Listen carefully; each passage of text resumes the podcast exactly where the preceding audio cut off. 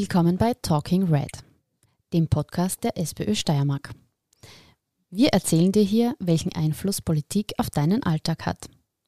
Auch wenn du bisher nichts mit Politik am Hut hattest, bist du hier genau richtig. Mein Name ist Julia und heute spreche ich mit unserer SPÖ-Landesfrauenvorsitzenden und Bundesrätin Elisabeth Grossmann über das Thema Frauen, Arbeit und die Geschlechterungerechtigkeiten der Corona-Krise.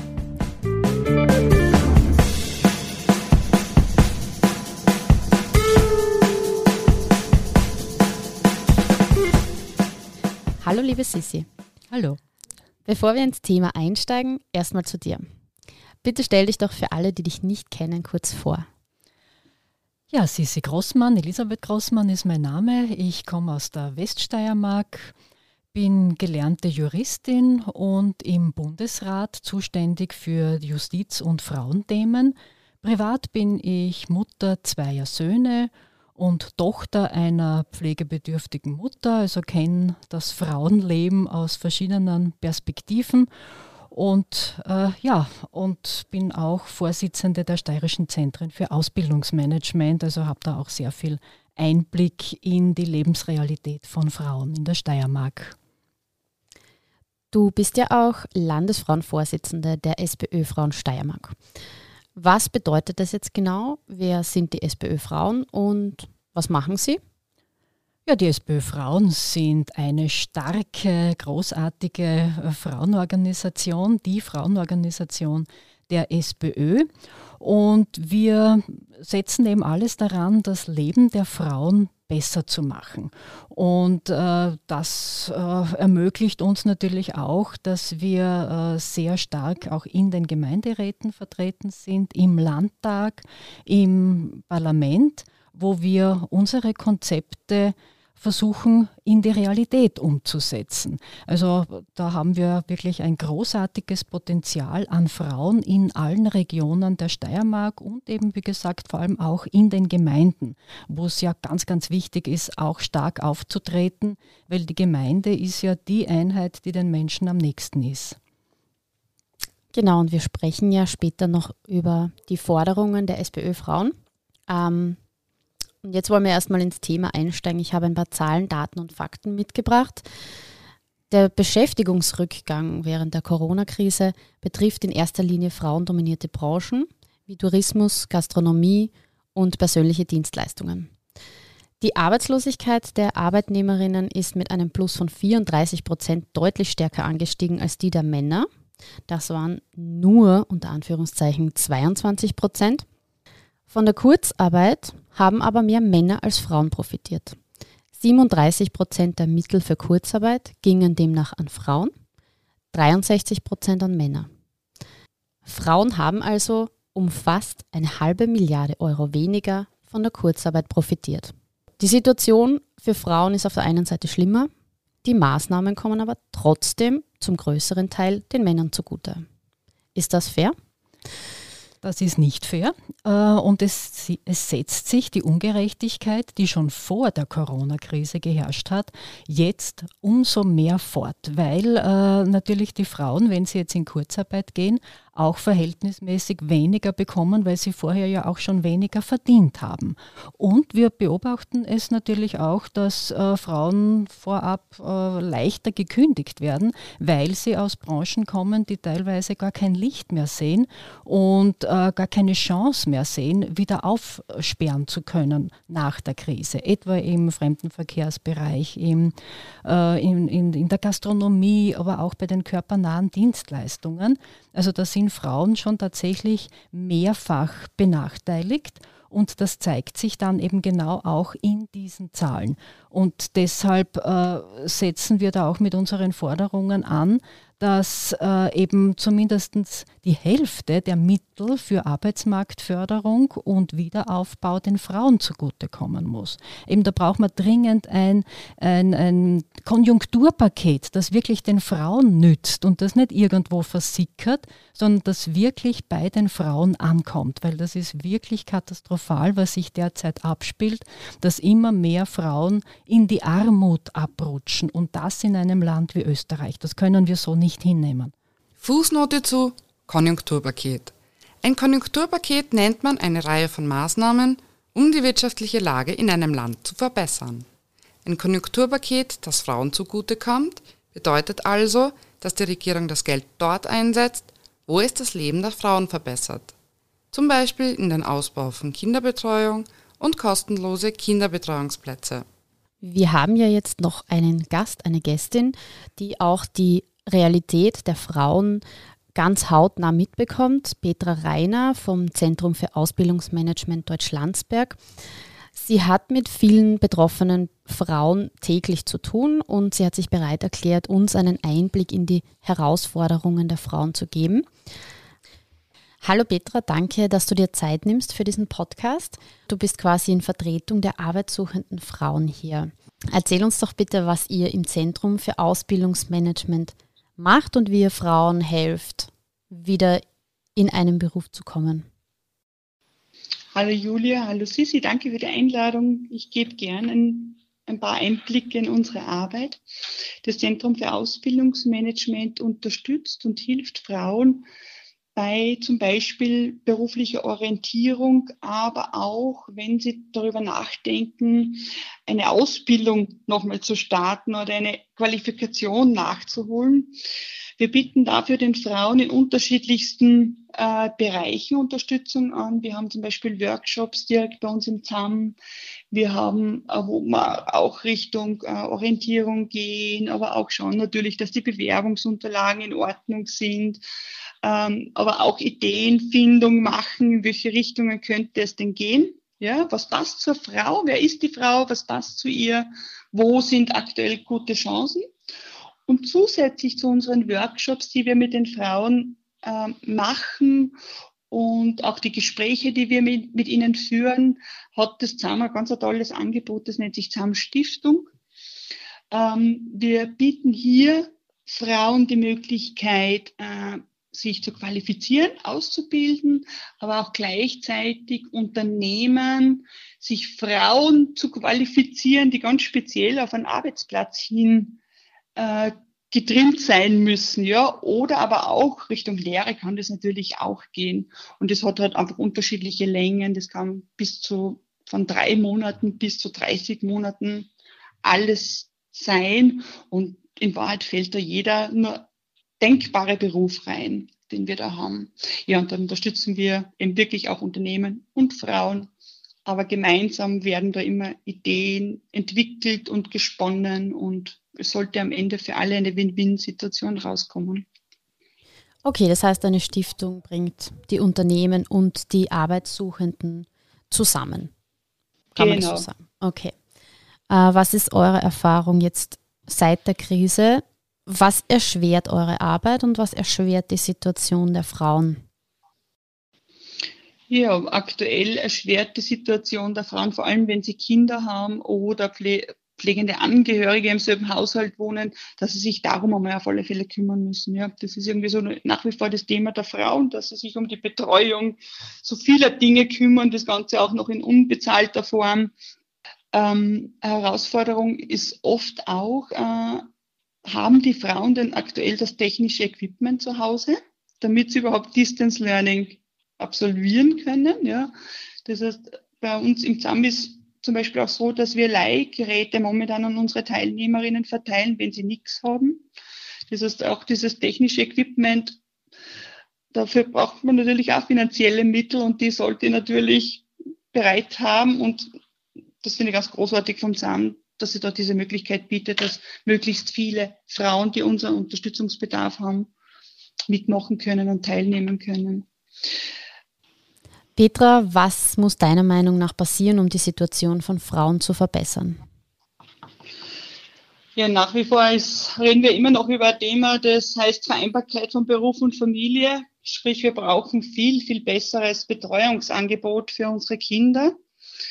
Äh, und vor allem auch so außerhalb dieser normalen Arbeitszeit, die wir so kennen, zwischen 7 und 17 Uhr, weil natürlich auch Stellen angeboten werden, die haben, arbeiten in Zweischichtbetrieben, die arbeiten in Dreischichtbetrieben. Ja. Also wir haben natürlich schon äh, das große Thema, dass wir unsere Kinder zum Teil einfach auch nicht mehr, mehr unterbringen. Was sicher auch ein Riesenthema ist, ist äh, ein vernünftiger Arbeitslosenbezug. Ähm, man muss, wenn man Richtung Ausbildung zum Beispiel denkt, man muss da darüber nachdenken, kann ich mir so eine Ausbildung über einen längeren Zeitraum überhaupt leisten? Kann ich über diesen langen Zeitraum meine Fixkosten abdecken? Kann ich alles bezahlen? Also ich glaube, dass das schon auch äh, ein Riesenthema ist, wo wir, wo Frauen sich dann immer wieder für relativ schlecht bezahlte Jobs entscheiden, nur weil es 100 Euro mehr sind. Und für mich ist auch nach wie vor immer noch dieses dieses Rollenklischee, das einfach wirklich nur in der Gesellschaft äh, verankert ist. Wer, Mann, Frau, arbeitet wo, in welchem Bereich, kann das eine Frau, äh, kann es das nicht, ja. Also ich glaube, dass wir da einfach jetzt wirklich im, im 21. Jahrhundert sind und das ist etwas, wo wir schnell wegkommen müssen, weil Schließlich gibt es einen Facharbeitermangel, ja, und müssen wir schauen, dass die Frauen auch dementsprechend ihre Jobs in diesen Bereichen haben, wo wir uns sie halt nicht vorstellen können. Ich glaube, wenn wir da diese Rahmenbedingungen besser ausbauen würden, Kinderbetreuung, dass sie es finanziell leisten können und dass wir einfach auch wirklich drüber nachdenken, ja, müssen wir wirklich kategorisieren oder können wir endlich sagen, Unternehmen sucht Personal, das sind die arbeitslosen Personen, die sich bei uns melden. Und da suchen wir uns die Besten aus, unabhängig vom Geschlecht. Ich glaube, dass das wirklich äh, ein sehr, sehr wichtiges Thema wäre. Und deswegen auch so die Aktion 40.000, die dort so im Gespräch ist, das finde ich ganz eine großartige Sache, ja, dass man dort Möglichkeiten schafft, Menschen in Arbeit zu bringen, aber in Kontakt zu sein mit anderen. Vielen Dank, liebe Petra, für diesen Einblick. Ja, wir wenden uns wieder der Politik zu. Was passiert denn überhaupt, damit die Situation der Frauen verbessert wird und was passiert nicht? Mit unserer Landesfrauenvorsitzenden und Bundesrätin Elisabeth Grossmann sprechen wir ja jetzt über die sieben Lösungsansätze und gleichzeitig sieben wichtige Forderungen der SPÖ. Die Forderung Nummer eins, Mindestlohn von 1700 Euro steuerfrei. Liebe Sissi, welche positiven Auswirkungen sind davon zu erwarten und was steht der Umsetzung eigentlich noch im Weg? Ja, damit wollen wir die Frauen aus der Armut holen, äh, weil wir erleben schon das Phänomen der sogenannten Working Poor. Äh, Frauen, die ähm, arbeiten und äh, das ganze Monat hart arbeiten, haben oft zu wenig, um ihren Lebensunterhalt bestreiten zu können. Und da wäre das natürlich eine große Hilfe, um die äh, Wohnung bezahlen zu können, um die Aufwendungen des täglichen Bedarfs tätigen zu können. Und da setzen wir natürlich voll und ganz nach wie vor auf die Sozialpartner. Fußnote zu Sozialpartner. Sozialpartner nennt man die Vertreter von Arbeitgebern auf der einen Seite, also Wirtschaftskammer und Landwirtschaftskammer, und die Vertreter von Arbeitnehmern auf der anderen Seite. Das sind die Arbeiterkammer und der Gewerkschaftsbund. Sie verhandeln beispielsweise über Arbeitsbedingungen und Löhne. Die sollen das äh, ausverhandeln, weil die haben immer noch das Beste herausgeholt. Aber äh, für die Bereiche, wo es nicht gelingt, auf den Betrag zu kommen, auf diese 1700 Euro, da muss ein Generalkollektivvertrag her. Die Frauen dürfen wir nicht vergessen, die dürfen wir nicht im Stich lassen. Und dafür kämpfen wir und dieser Betrag, diese 1700 Euro, müssen für alle steuerfrei bleiben. Das muss wirklich im äh, Geldbörsel bleiben, da darf der Finanzminister nicht zugreifen drauf. Bleiben wir beim Geld. Was wurde eigentlich aus dem Corona-Tausender? Die Forderung Nummer zwei. Ja, das frage ich mich auch. Wir fordern das immer wieder ein, aber die Bundesregierung will davon nichts wissen. Man hat zwar die Heldinnen des Alltags beklatscht und besungen und äh, wurden Lobreden gehalten auf sie, aber im Geldbörsel ist da noch nichts angekommen davon. Und das sind aber großteils Frauen, die in Bereichen arbeiten, die eben nicht gut bezahlt sind in der Pflege, im Handel. Also die haben sich's wirklich verdient, weil das sind die Menschen, die uns durch die Krise getragen haben und immer noch tragen. Also die haben sich das wirklich verdient und vor allem, was man den äh, Menschen direkt zukommen lässt, die eben weniger verdienen, das kommt ja direkt der Wirtschaft zugute. Das geht ja direkt in den Konsum und kurbelt die Wirtschaft an. Also es ist auch volkswirtschaftlich sinnvoll, den Menschen äh, Geld zu geben, das sie auch tatsächlich ausgeben können, um damit einen Wirtschaftskreislauf in Gang zu setzen. Forderung Nummer drei die Hälfte der AMS-Mittel für frauenspezifische Maßnahmen einplanen. Ja, es wird äh, besonders in der Steiermark sehr viel getan ähm, vom AMS, auch vom Land Steiermark für Qualifizierungsmaßnahmen, für Arbeitsmarktförderung. Aber es braucht hier natürlich noch mehr bundespolitische Initiativen. Weil wir sehen es, wir haben es ja vorher eingangs auch schon diskutiert, es kommt den Frauen eben nicht so viel zugute wie eben den Männern, obwohl sie mehr bräuchten, weil sie eben in Bereichen tätig sind, die auch voll von der Digitalisierungswelle betroffen sind. Und da müssen wir die Frauen auch entsprechend fit machen für den neuen Arbeitsmarkt, der jetzt beschleunigt auf uns zukommt. Es werden immer mehr Berufe schlichtweg wegrationalisiert. Im Handel zum Beispiel, ne, da wurde vom äh, Hofer-Konzern unlängst angekündigt, dass äh, Milliarden investiert werden, um vollautomatische Filialen zu schaffen, wo es dann nur mehr einen Geschäftsführer braucht, so ist gesagt worden, um den Laden aufrechtzuerhalten. Das heißt, da kann man sich vorstellen, wie viele Arbeitsplätze äh, ja, in den nächsten Jahren wegfallen dürften. Und äh, hier braucht man entsprechende Auffangnetze und Qualifizierungsmaßnahmen, damit die Frauen mit den technologischen Entwicklungen auch Schritt halten können. In den Bereichen Technik, Handwerk, äh, eben Digitalisierung, IT, aber auch in einem traditionellen Bereich, wo mehr Bedarf entsteht, das ist der Bereich der Pflege. Und hier braucht es wirklich hochwertige Qualifizierungsmaßnahmen. Und die Frauen müssen auch gestärkt werden, dass sie diese Qualifizierungen auch wahrnehmen und durchhalten können, weil das wird uns sehr oft rückgemeldet, dass sie eben zunehmend Schwierigkeiten haben, während einer Ausbildung ihren Lebensunterhalt zu finanzieren, beziehungsweise jetzt durch äh, Phänomene wie Homeschooling und immer mehr familiäre Verpflichtungen wieder äh, zurück sozusagen auf die Frauen abgeladen wird, dass sie es gar nicht schaffen, so eine Qualifizierungsmaßnahme äh, durchzuhalten. Und äh, da braucht es natürlich auch entsprechende Unterstützungsmaßnahmen.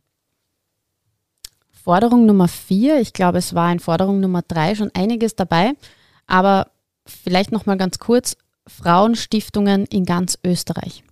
Ja, wie gesagt, in der Steiermark sind wir da ähm, sehr gut vorangegangen mit Arbeitsstiftungen, die sich sehr bewährt haben. Überhaupt, wenn Betriebe in die Insolvenz geschlittert sind, wie Vögele, äh, Daily, Schlecker und so weiter, oder äh, auch in der Obersteiermark einige Betriebe. Und hier ist es gelungen, die Menschen über Arbeitsstiftungen sehr gut aufzufangen und wieder als ähm, ja, Drehscheibe auch zur Verfügung Verfügung zu stehen, damit äh, die Menschen in anderen Betrieben Fuß fassen können. Und äh, das kann aber natürlich nicht alleine ein Land stemmen. Da braucht es österreichweite Initiativen, damit äh, hier wirklich Menschen, die da in Schwierigkeiten kommen, äh, qualifiziert werden, aufgefangen werden und gezielt auch weitervermittelt werden können. Wie sieht es mit Soforthilfepaketen für Alleinerziehende aus? Forderung Nummer 5. Ja, die Alleinerziehenden sind die großen, sage mal, Verliererinnen, äh, kann man ruhig auch mit kleinem i sagen, weil es eben die meisten Frauen sind äh, der Krise. Also die sind besonders von Armut betroffen und da würde schon unsere langjährige Forderung sehr viel bringen, eben eine Unterhaltssicherung für Kinder dass der Staat äh, hier wirklich äh, in Vorleistung tritt und den Unterhalt nach einer bestimmten Richtgröße ausbezahlt und hier nicht das Risiko der Einbringlichkeit auf die Kinder in erster Linie, also auf die, auf die und auf die Alleinerziehenden abgewälzt wird. Also unsere Forderung ist hier wirklich brandaktuell. Äh, die Volkshilfe hat auch eine Variante vorgeschlagen, die ähm, sehr interessant ist, die Kindergrundsicherung, das auch in die ähnliche Richtung geht. Und hier braucht es ganz, ganz dringend rasch Maßnahmen, damit hier nicht die Kinder noch mehr in die Armutsfalle rutschen und mit ihnen auch die Mütter. Forderung Nummer 6. Rechtsanspruch auf ganztägige gratis Kinderbetreuungsplätze.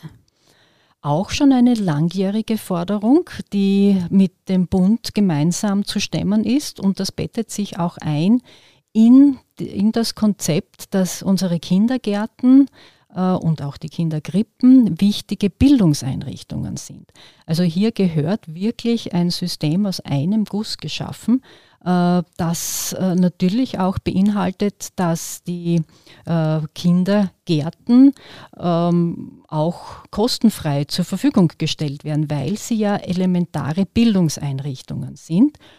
Ein Zwischenschritt war das äh, gratis Kindergartenjahr, also ein Jahr vor Schuleintritt, das verpflichtende gratis Kindergartenjahr, das von der Sozialdemokratie eingeführt wurde und äh, wo man eigentlich als nächsten Schritt einmal den, das zweite verpflichtende gratis Kindergartenjahr schon auf der Tagesordnung hatte. Ähm, aber das ist schon einmal durch Schwarz-Blau von der Agenda gestrichen worden und Grün äh, will davon anscheinend auch nichts wissen. Also man hört derzeit nichts mehr davon, dass zumindest jetzt ein zweites Gratis-Kindergartenjahr eingeführt wird, das auch wichtige bildungspolitische Effekte hätte. Also das ist sehr, sehr bedauerlich, dass davon eigentlich in der Bundespolitik überhaupt keine Rede mehr ist. Ja, das bringt immer wieder so einen Schritt in Richtung traditionelle Rollenaufteilung, denke ich, weil Frauen, die sich einfach, die arbeiten gehen, damit sie sich die Kinderbetreuungskosten leisten können, überlegen sich dreimal, ob sie nicht lieber zu Hause bleiben und die Betreuung selbst übernehmen. So ist es. Ähm, und das katapultiert die Frauen natürlich immer weiter zurück. Und diese Diskussion wird uns jetzt zunehmend einholen und auch neue Arbeitsformen äh, könnten das auch beschleunigen, auch mit Homeoffice, so gut es ist und so vorteilhaft es ist, wenn Wegstrecken wegfallen. Aber die Gefahr ist sehr groß, dass Frauen äh, dann als Zuverdienerinnen wieder degradiert werden und äh, auf, auf, gerade auf den Frauen wieder die gesamte familiäre Belastung der Kinderbetreuung, des Haushalts und der Pflege abgelastet wird. Und da haben wir in Zukunft wahrscheinlich sehr viel zu tun und noch mehr zu tun und immer mehr zu tun als aktive Frauenorganisation. Kommen wir zur Forderung Nummer 7. Hier geht es um Equal Pay, um gleiche Bezahlung für ähnliche oder gleiche Arbeit, echte Lohntransparenz, um Einkommensunterschiede dem Kampf anzusagen, nach dem Vorbild von beispielsweise Island. Warum gibt es das bei uns nicht? Ja, wir haben einige Transparenzvorschriften schon durchgebracht und durchgesetzt im Parlament. Also das ist aber schon einige Jahre her, als die Sozialdemokratie noch äh, in Regierungsverantwortung war. Aber ähm, hier bräuchte es noch eine Ausweitung und das haben wir auch äh, vorgehabt aber das ist auch wieder vom Tisch gewischt worden. Und wir bräuchten hier konsequentere Maßnahmen, auch natürlich Sanktionen für Betriebe, die sich nicht an diese Vorschriften halten. Und äh, davon will aber die jetzige Regierung absolut nichts wissen. Ein Antrag, der in diesen Tagen im Parlament eingebracht wurde für mehr Lohntransparenz, ist wiederum vom Tisch gewischt worden von den Regierungsparteien. Dabei wäre es so wichtig, dass wirklich jede Frau weiß, was der Kollege verdient, weil das stärkt sie in ihren Lohnverhandlungen und auch bei Stellenausschreibungen Da ist es einfach wichtig, dass das ähm, Gehalt angegeben wird, das zu erwartende Gehalt, die Einstufung, die Verwendungsgruppe und die Arbeitszeit natürlich auch, damit man Vergleichsmöglichkeiten hat.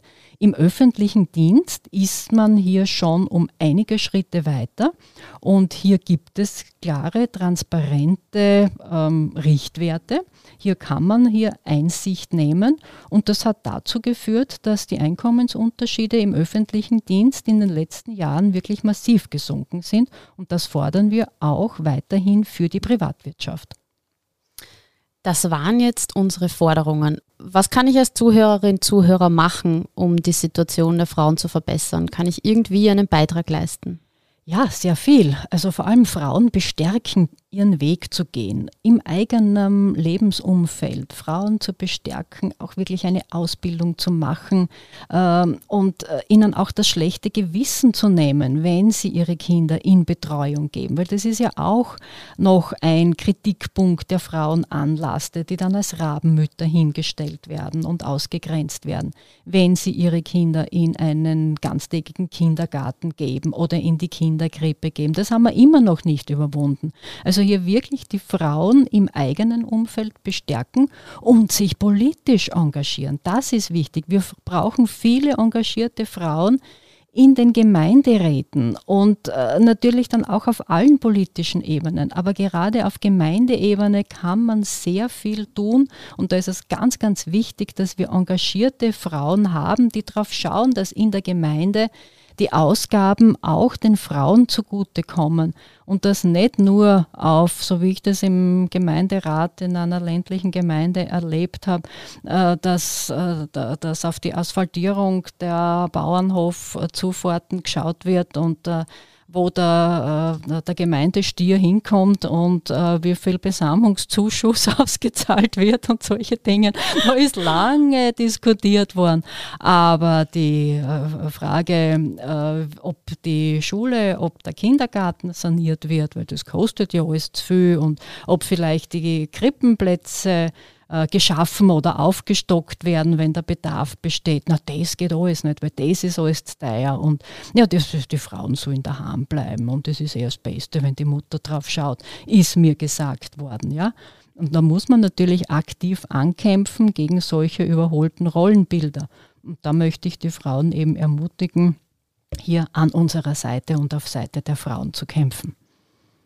Ja, mehr Frauen in die Politik, auf jeden Fall. Auf jeden Fall. Ja, liebe Sissi, ich danke dir sehr für dieses Gespräch und wir möchten jetzt alle Zuhörerinnen und Zuhörer noch darauf aufmerksam machen, dass wir in Kürze auch ein, eine Facebook-Live-Diskussion haben werden zu einem ähnlichen Thema, zum Thema Frauenarbeitslosigkeit. Das wird am 15. April um 17 Uhr stattfinden.